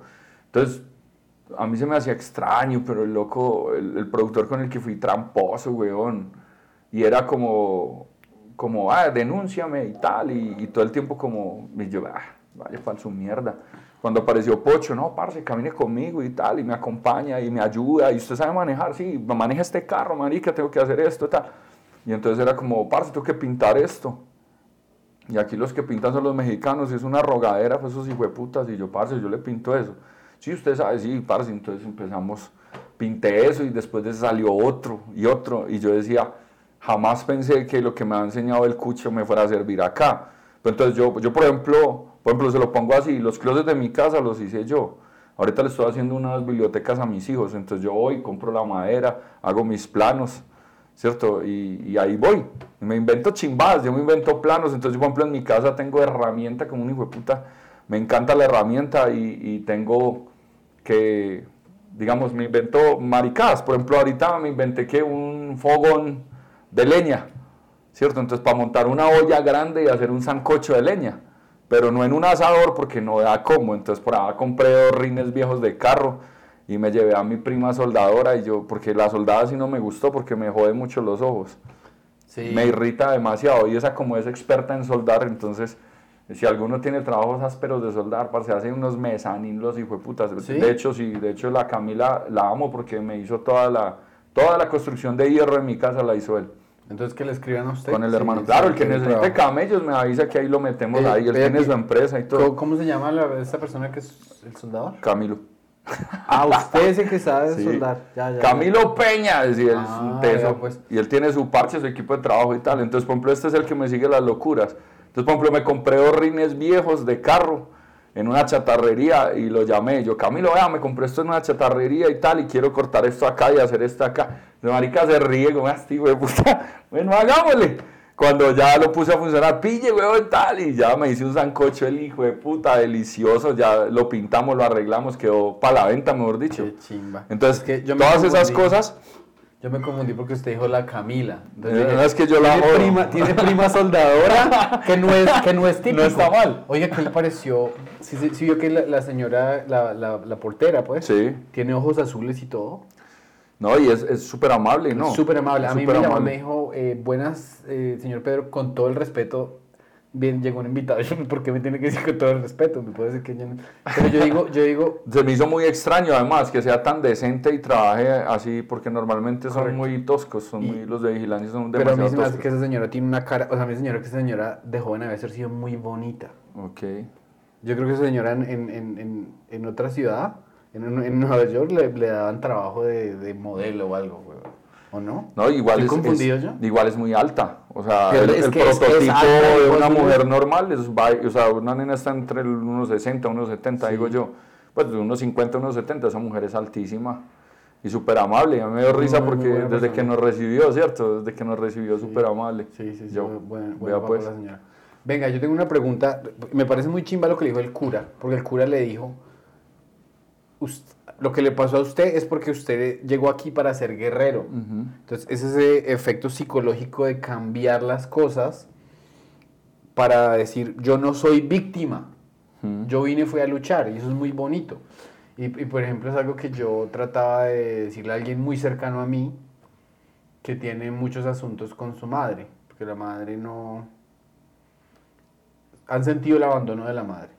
La madre prefirió, por ejemplo, una sustancia química, una adicción, a querer a esta persona. Y esta persona siempre le duele mucho eso y siempre dice, es que yo siempre voy a cargar ese dolor aquí. Y a mí se me hace que pensar así, hablar así, lo deja uno sumido en... Ah, Es que eso, yo por ejemplo digo, vea, durante mucho tiempo, por ejemplo, yo, yo decía, parce, yo cuando crezca voy a buscarlos, ¿cierto? Voy a buscar quién es, qué tal sea rico, millonario, a lo, a lo Mariala del barrio, ¿no? Que, que estoy yo limpiando vidrios y no, yo, tú eres mi hijo, yo te estaba Sí, buscando. tienes un lugar en la también. ¿Cierto? Pero eso, eso de la hora práctica, digamos que es una cosa muy loca. Porque yo, por ejemplo, decía, si yo sé que tuve un hijo, ¿sí o qué? Y yo sé que mi hijo anda comiendo mierda, anda guerreando, anda dándole a la vida pues por los lados. Y a mí jamás me ha interesado acercarme a mirar si sí, si no, si. Pues sencillamente no vale la pena estar ahí. Entonces digo yo, cuando uno aprende a, vivir esa soledad, usted aprende a entender que hay gente que llega a su vida a aportarle y hay gente que se ancla y que llega a su vida a quitarle y a, y a trancarlo. Y por ejemplo, a esa persona es muy teso entender que su mamá no lo quiere, porque pues yo tuve que, y creo que todavía cargo eso de, si mi mamá no me quiere, mi papá menos. Pero yo reemplacé ese artificio con, pero es que papito Jesús y mamita María sí me aman. Sí, claro. Y me cuidan. Y vea todo lo que ponen a mí. O sea, cuando pensé yo, para ser un niño pobre, estar pensando en ir a hacer shows a Estados Unidos? Jamás. ¿Cuándo pensé yo estar estudiando idiomas? Jamás. ¿Cuándo pensé yo poderme graduar de una universidad solo? Yo me pagué mi carrera a punta de cuentos. En ese parque, yo ese parque lo amo porque mientras otros sacaban plata de ahí para irse a beber, para irse a tomar, para ir con viejas, parece yo sagrado, yo decía, Diosito, ayúdeme porque tengo que pagar mi semestre, no tengo otra forma, nadie me va a ayudar. Entonces yo me pagué toda mi carrera con salitre. Y es muy grato, por ejemplo, que uno se dé cuenta que usted siempre viene de menos a más. Entonces, si uno se queda amarrando esos dolores, weón, y, atacando, es que yo, es que, es que pobrecito yo, y es que. Es que, baila. Es, una, es, que es una forma de. Como, baila. Sí, es que yo, y yo, yo, yo, y lo que me pasa a mí, lo que el mundo me hace a mí. Claro. Si uno se queda con ese lenguaje. Baila. Yo digo que la cosa más resiliente, de la, de la, o sea, lo más resiliente tiene que ser uno mismo. Si uno pone yo, yo analizaba ese fenómeno de la resiliencia y yo decía, ah, qué maricada, porque, porque sí, uno, uno se sumerge en toda su propia mierda y no se da cuenta que, que, que tiene la mierda, pues gases tóxicos. Y si usted no lo saca, se estalla, weón. Eh, qué buena manera de, qué buena manera de, sabe que usted también de, usted también algo muy chimba para usted sería como, o sea, usted tiene toda la capacidad de, de y, y, y, la capacidad escénica y el lenguaje para dar charlas, weón. Sí, y a mí me gusta además. Y yo, yo he hecho, hecho shows y he hecho shows así. tiene vida. he hecho shows así. No es un tipo que se retiró de Kodak y dijo, no. ay, soy vea que, Kodak. Vea que a mí, a mí me gustó una cosa muy chimba que pasó en mi vida y, y, fue un proyecto que ejecutamos durante seis años con la Cámara de Comercio de Bogotá. Aquí había un proyecto que se llamaba el Proyecto Hermes. Y el Proyecto Hermes iba a los colegios más complejos de Bogotá y de Cundinamarca, colegios distritales. Eh, complejos en la medida en que tenían problemas de prostitución, de pandillas, de drogadicción, de venta y consumo de estupefacientes dentro de la institución. O sea, eran unas cosas tesas. Llegaban con policía, se armaban unos mierderos, llegaban con, mejor dicho, lo que pusieran ahí eh, detonaba y estallaba. Entonces, digamos que hicimos un piloto desde una solución artística que se podía gestar en ese colegio, ¿sí o qué? Entonces, al principio llevaron unos psicólogos, ¿cierto? Que para que hablaban y los robaron. Entonces fue como, no, parce, estos chinos no, o sea, ¿qué le ponemos a estos chinos? ¿Robaron a los psicólogos? Sí, weón. Entonces fue muy loco cuando me llaman y me dicen, Jorge, eh, queremos proponerte algo, tal, no sé qué. Entonces yo voy a la reunión, escucho, bueno, bueno, ta, Me acuerdo que uno de los colegios, el primero que empezamos era por arriba Ciudad Bolívar. Y yo, ah, parce, yo conozco, tal cuando yo decía, qué chimba esto, entonces bueno, hagámosle, listo, hagámosle. Bueno, ¿y qué vamos a hacer? No, montemos una propuesta artística para jóvenes, pero que tenga todo ese fenómeno social. Vamos a hablar de bullying, de matoneo, vamos a hablar del respeto por la vida, de las pandillas, de barrismo, tabaquismo, alcoholismo, prevención sexual en embarazo en adolescentes. Y la señora se quedó mirando y me dijo, ¿usted puede hacer todo eso en un show? Y yo le dije, sí. ¿A usted hizo un show? Un show solo para ellos. ¿Con comedia? Sí. Y entonces entrábamos, me llevé a Pipo, a Alexander Tobón, que es un comediante muy, muy teso, pero digamos que es de la nueva ola, ¿no? Y entonces Pipo, digamos que Pipo ha creído en la empresa, en mi empresa, y es para lo que sea, hágale.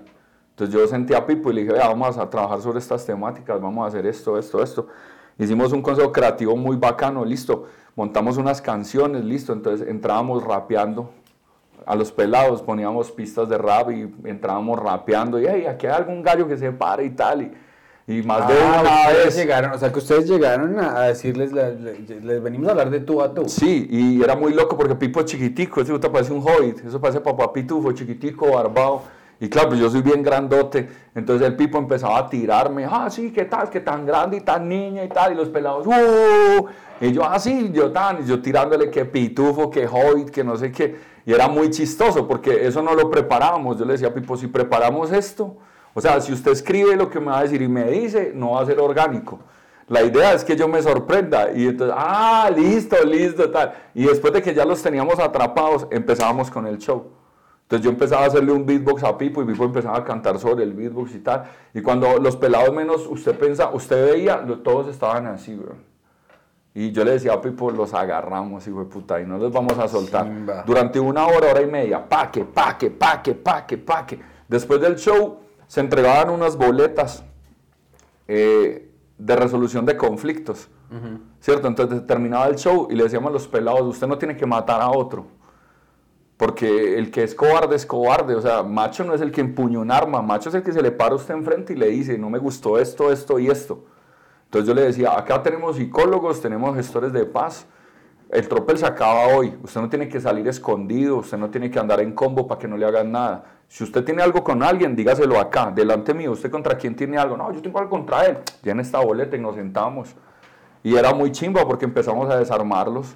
En su propia lengua los desarmamos. Entonces ya había la caneca basura y tiene algo ahí, sí, préstelo. vamos a echarlo en esa caneca, la de chimbadas. O sea, esferos con pedazos de cegueta. Encontraba uno miles de huevonadas. Entonces, no, parce, que, estaban cobrando, en colegios estaban cobrando peaje para entrar al baño, a los pequeñitos les cobraban peaje para, entrar al baño. O sea, unos negocios que a uno no se le ha ocurrido. Muchas cosas, weón. Entonces, durante seis años fue muy chimba. Lástima que llegó lo de la pandemia, porque ahí, digamos que recortaron los presupuestos. Porque artísticamente hablando, yo decía, qué chimba esto, porque hay como está haciendo uno socialmente por otra persona. Y se siente bonito, se debe sentir Es brutal, weón, es brutal. Y llegábamos a colegios, mil alumnos, un show para mil chinos. O sea, 600, 2000 chinos. O sea, yo por ejemplo a eso de que sean hartos no le como. Le como es a no ir preparado, no llevar la cabeza cuadrada. Tengo que... Yo, yo por ejemplo le digo a Pipo, a los que camellan conmigo siempre les digo, parce, cuando se suban a show, piensen en que vamos a salvarle la vida a uno. Hoy vamos a salvarle la vida a alguien. Así yo digo, así como el arte me salvó la vida a mí, yo se la tengo que salvar a muchos y en eso andamos.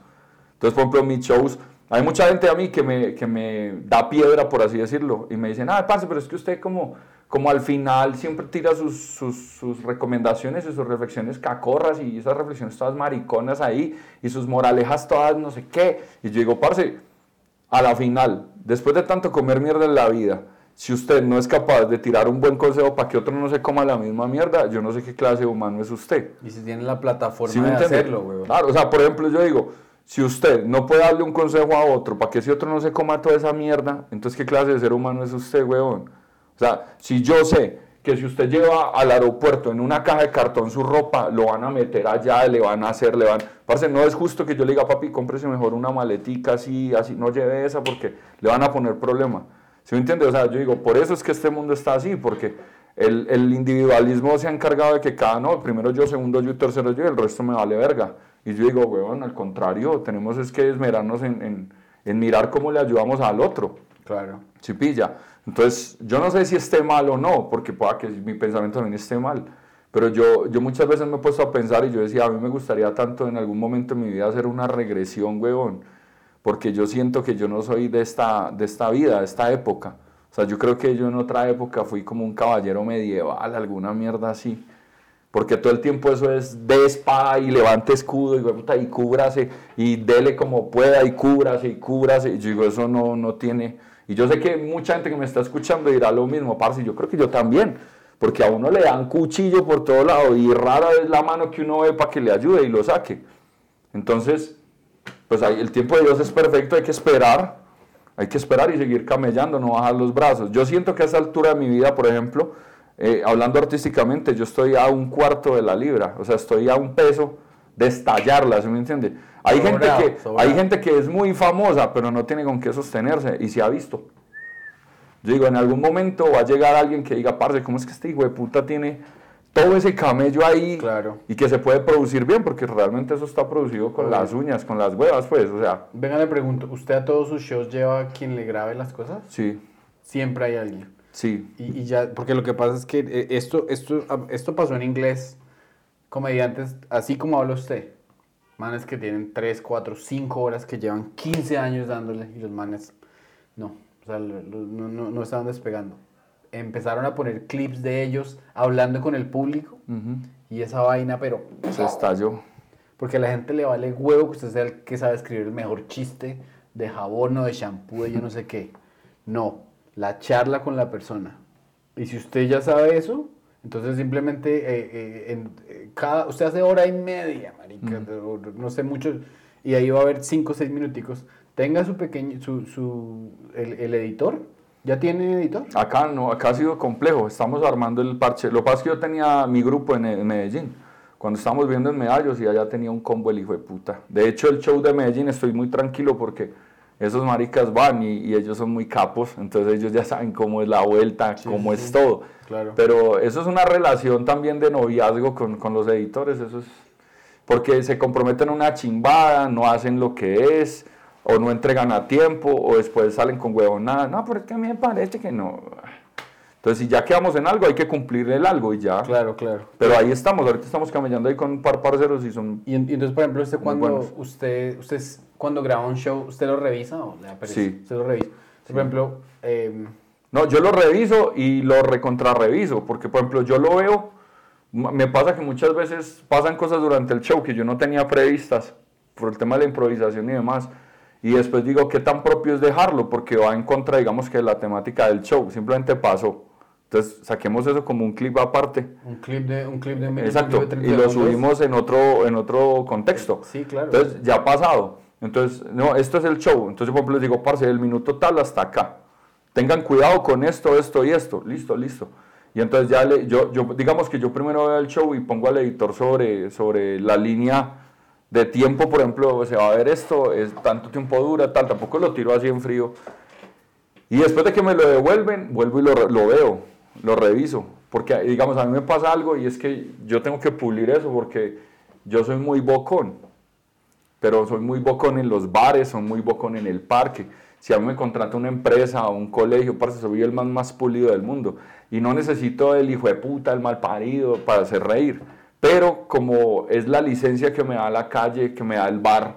Claro, y es que entonces- eso funciona, o sea, ahí está, ahí está. Exacto, pero entonces también se vuelve molesto para el oído a mi forma de ver. Si cada palabra, o sea, cada 15 segundos usted escucha, no, hijo de puta, no, hijo de puta, no, hijo de puta, parce, o sea, ¿qué pasó ahí? Pues, ¿sí, ¿Sí me Claro. entiende? O sea, tengo que tener más recursos escénicos para reemplazar eso, o sea, entonces ahí es cuando digo, no, parce, tengo que pulirme más, y lo he venido como haciendo, de decir, oh, parce, tengo que dejar de decir tantas groserías, porque muchas veces una persona se puede reír y, ay, venga, mi hijo, venga, niño, veamos esto con mi hijo. Y, puta, gonorrea, mal parido. No, mi hijo, echa para allá, ya no. ¿Sí me entiende? Entonces, estoy, digamos, yo mismo estoy segregando a mi público. Eh, a mí me pasa, yo no sé si le pasará a muchos comediantes o no, de repente es porque yo hago esto del, de cuento comedia, que hay muchos pelados que van con sus papás a ver mis shows. Mm. Entonces, por ejemplo, en el parque vos ves papá, mamá, hijos, abuelos. No, es que este man sí me hace reír porque él habla de todos. Entonces no tiene un público específico que este es un show para adultos, los niños se van. Entonces digamos que eso también es como un plus que yo soy como familiar, por así decirlo. A pesar que manejo un contexto fuerte porque mi humor es fuerte, yo digo, o sea, eh, hace, hace poco estuvimos en, en el... Hace poco estuvimos en, en el, en el roast que le hicieron a Diego Camargo. Entonces me invitaron como uno de los, de los rosters. Y eso ya está puesto en... en No sé, eh, hay que preguntarle a ¿Quién- Peláez qué pasó. ¿Juan? Peláez, sí, Ah, ya. se lo organizó Juan. Y entonces, eh, cuando se paró, estaba en los rosters, estaba Cata, estaba liderando el parche, ¿cierto? Estaba la Cata con botas ahí, estaba Mateus, estaba Germán eh, Castellanos, estaba Gonzalo. ¿Quién más era? Me falta uno. Gonzalo y yo. ¿Y, y, y sus chistes son inéditos o los puede...? Sí. O, sea, no, no, no se pueden decir por- porque no ha salido el rostro. Ah, no, no sé. No sé, no sé qué haya pasado con eso. Pero a lo que voy es que cuando me tocó, o sea, cuando empezaron a saludarnos, ¿cierto? Entonces, por ejemplo, Gonzalo se paró y dijo que, que, que yo era, sea, como que yo hacía solo rutinas de misógenas y violentas y yo no sé qué. Y, o sea, como muchos, muchos contextos negativos. Pero que a la gente le encantaba eso. Y yo decía, yo, ah, que, que era machista, que, o sea, un poco de cosas así que yo decía, yo lo escuché y yo decía, no me parece. Pero, listo, lo respeto. Pero cuando él dijo eso, ¿remató bien o no? No, o sea, no me pareció como, o sea, me pareció como Porque que el insulto tiene que tener un, Sí, tiene no, que tener un me remate. pareció que tú ara- o sea, eran como arandelas para justificar, digamos que el, el por qué me decían el diablo. ¿Cierto? Pero no, no hubo como un punch, No, hubo un buen remate. un chiste. No, ejemplo- no hubo un buen ejemplo, remate. yo, yo una vez hice un roast. eh, yo, o sea, yo hacía roast, ahora ya no hago roast allá en Nueva York. Porque eh, como que escribo guiones, entonces no tengo tiempo para hacer el roast. Pero el roast era una batalla usted contra, Claro, contra mí. contra el otro. Pero el chiste tiene que tener chiste. Uno no puede decir es que el diablo, cualquier marica, no. Sí, Por ejemplo, en, en inglés, la, la palabra carga, la palabra load, de carga de camión, Ujú. es la misma, eh, eh, cuando usted eyacula, también le llaman una carga. Ok. Entonces a mí me tocó contra una chica de, de, de OnlyFans, que es como escort también, como medio Ok. putica ella. Entonces yo dije, y, y yo les, le hice una entrevista por- para prepararme para escribir los chistes y ella me dijo, no, mi papá es camionero. Entonces yo dije, el papá de Lindsay es camionero y ella es OnlyFans, entonces a, a ambos les pagan por carga. Eso es un chiste. Claro, y Uno es un puede- chiste el hijo de Uno puta no se puede subir a decir, no, es que gonorrea, no me gusta su tatuaje. Claro. El, el chiste tiene su, Sí, su es- mecánica, su, su- Yo sentí que, que a, a mí no me, o sea, yo no sentí que las líneas para mí fueran, fueran escritas, investigadas, fueron ahí como por... sí. De hecho, la, No, que, no, no, la que más duro me tiró, por ejemplo, que me pareció muy chimba, fueron las de Catalina. Fue un- di- cuénteme uno que le dio Catalina que Por ejemplo. Catalina uh, tuvo una que me dijo que empezó diciendo que le daba miedo decirme eso y que porque sabía que yo la podía matar. Eh, eso. Por ejemplo, es que él es el diablo y me puede matar. Ese hijo de Claro, puta claro, es claro. peligroso Sí, y tal. y la gente me miraba y se reía y yo como mal paría. Entonces, por ejemplo, ella decía que, que yo era casado y que tenía dos hijos, pero que no entendía si la que había tenido los hijos era mi esposa, porque el barrigón y el de las tetas caídas era yo. Marica, Sí, fue eso muy chiste, bueno. eso es chiste. Fue muy bueno y yo, Claro. yo, yo la miraba y yo decía, güey, puta. O sea, fue muy bueno, ¿sí me explico? Entonces, cuando escuchaba a los otros tirando chimbadas, yo decía como, ahí no hay nada. O sea, Claro, o sea, digamos, no no conocen, no investigaron, no saben, es un nada de mi vida. entonces, No saben y- nada de mi vida. Sí, pero, y por, o sea, por ejemplo, es que cuando es- a- a- aplica la vida es muy chimba porque, por ejemplo, eh, la manera de escribir un chiste sería como que, ok, diablo, Belcebú, eh, Jesús, Dios tuvo un hijo con María, tales, ta, ta, ta. Claro. Entonces, por ejemplo, ¿quién sabe quién fue el que, porque, porque si, si, si, eh, si Dios preñó a María, ¿quién sabe quién fue el que preñó? O sea, pues, es un poquito, eh, eh, o sea, es un insulto, ¿sí me entiendes? Sí, Pero entonces, sí. ¿a quién habrá preñado el diablo? De- o sea, sí, que le den vuelta a su vida en, en- en verdad. Sí, claro. O sea, ahí- por eso digo que ahí faltó como investigación y como escritura, porque yo, por ejemplo, sí me apropio, de- me apropié de lo que decía y investigué y miré, bueno, estos manes que han hecho, este man que, este man, si me explico, de hecho, a Camargo yo, por ejemplo, le construí unas líneas muy chimbas, porque me ¿Te parecía... acuerdas de una? Mm, yo, por ejemplo, le decía que eh, a Camargo le hicieron un robo. Me ¿cierto? acuerdo, con Tato, creo. Exacto. Y entonces yo le decía en la línea que me había dolido el alma saber que lo habían robado. Pero más me había dolido el alma saber que había sido con Tato. Porque a uno le enseñaron de chiquito que las putas y las perras no se suben a los carros. Y yo le decía, ¿qué hacías con esa perra dentro de tu carro?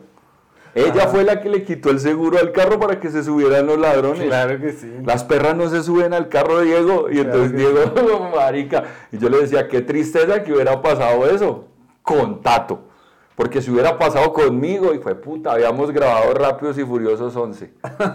O sea, esos piros se suben al carro, pero no me vuelven a bajar. Ah, Qué risa, sí. Y claro, entonces la gente asociada, yo le decía, imagínese, weón, usted Toreto y yo Diableto, weón. Y la Claro, gente, "Ah". claro, es que Sí, pilla, eso, entonces- Toreto Diableto, eso hay que hacer, es un juego de lenguaje, es un juego de... Sí, una asociación ahí bacana. Y la gente, y Diego, ok, ok, ok, claro, porque es que, o sea, si nos están, si nos están encañonando afuera, ¿a quién se le ocurre quitarle el seguro al carro? Sí, súbase, culénos. O sea, marica. Eso fue lo que pasó. Y el que llevó el arroz fue Diego porque le cascaron fue a Diego. Entonces yo quería como hacer esa asociación y la gente fue, fue muy chistoso. Entonces a mí, me, por ejemplo, cuando yo me paré, yo fui el último. Y entonces yo empecé a reírme y yo decía, me encanta que me tiren, porque es que yo vengo de orfanato y güey puta, y me expulsaron de cuatro. Tengas en gonorreas que esto del bullying y el matón es lo mío. Yo solo dije eso y la gente empezó a aplaudir y ¡oh! ¿Sí me entiendes? Y yo decía, bueno, hijo de puta, ténganse porque aquí voy yo. Y, las líneas que yo hice, weón, fueron pensadas, escritas, tal. De hecho, las hice en rima y quería hacerlas rapeadas, pero me dio miedo, weón porque estaba demasiado lleno, entonces me dio miedo y después dije, sí, y después dije, soy un idiota, porque yo me he enfrentado a cosas peores, pero me ganó el miedo, porque quería hacerlas rapeadas y tal, porque ellos me han vendido que yo era de calle, que yo era, que había crecido entre los pillos, que me han echado de Medellín por gonorrea, que bueno, entonces yo decía, fue puta, las escribí todas en rima, y entonces cuando las leía les cambiaba el contexto para que no se notara que iban en la rima. Pero, pero, parce, me hubiera encantado que La, la rima funciona chimba en roast, diría yo. Sí, y además que ninguno lo había hecho. Entonces yo decía, pues me va a quedar en la... Te hizo cosas que nadie hizo. Uno de los shows, ya casi nos toca cerrar porque pues ya, ya, ya, ya nos vamos. Eh, había un man que era mitad colombiano, mitad español, pero nacido en Estados Unidos, se llamaba Greg Giraldo. Al man se lo llevaron las drogas desafortunadamente. Oh. El man pudo haber sido el mejor comediante del mundo. Era muy bueno para el roast y le hizo el roast a Pamela Anderson. A propósito, acaba de salir un documental sobre Pamela Anderson sí. que me hace pensar mucho en cómo dice usted, porque a ella dijo, cuando, ella, cuando yo tenía 12 me violó tales, cuando tenía 15 tales. Y cuando me casé con Tommy Lee, el rockero ese, el man un día borracho casi, o sea, ella no contó, pero, o sea, usted sabe que Pamela sufrió, weón, mm. que sufrió como un putas. Los de Baywatch le la robaron, no le pagaban bien. Eh, no, todos sufrimos con Pamela, todos sufrimos. claro.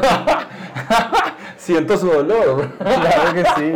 Me gustaría hacerle mi. Y parce, esa mujer, yo creo que el amor platónico de muchos.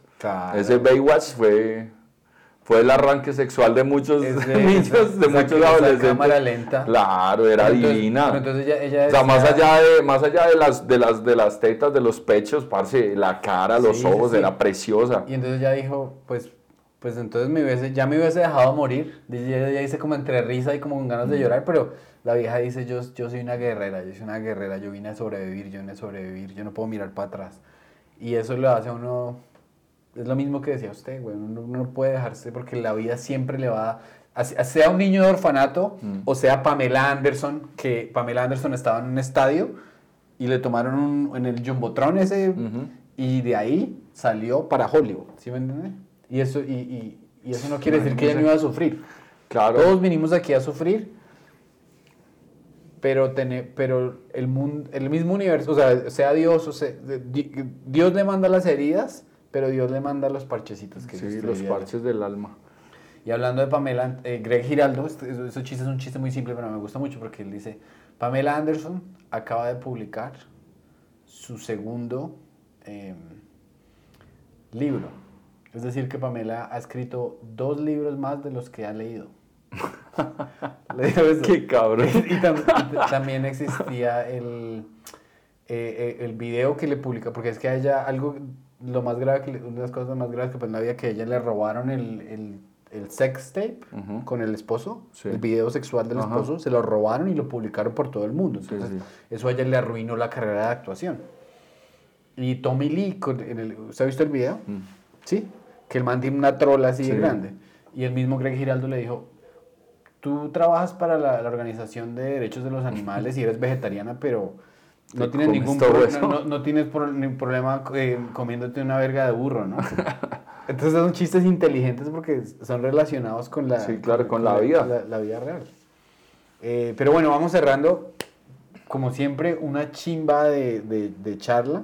De pronto podemos hacer una en, en, Miami si es que yo... O sea, me, toca, me tocaría gastar unas lucas ahí para poder acompañarlo a Miami. Gástesela. Bueno, Mucho.